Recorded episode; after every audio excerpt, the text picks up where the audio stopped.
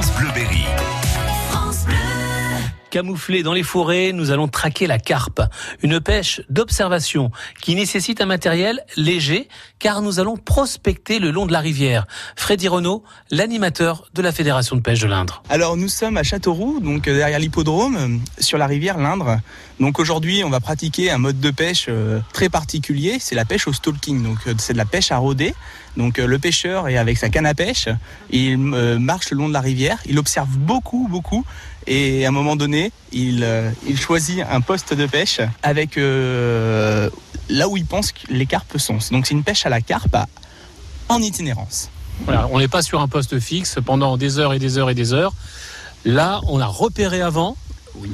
On a vu les carpes, même peut-être parfois quand l'eau est claire. Et on vient vraiment pour attraper pratiquement les carpes à vue. Tout à fait. euh, les trois quarts du temps, euh, j'observe mes carpes euh, durant des heures avant de pouvoir mettre ma canne à pêche à l'eau. Et souvent, en quelques minutes, la touche, la touche est là. Parlez-nous un petit peu de, de, la rivière. C'est vrai qu'il n'y a pas beaucoup d'eau en ce moment.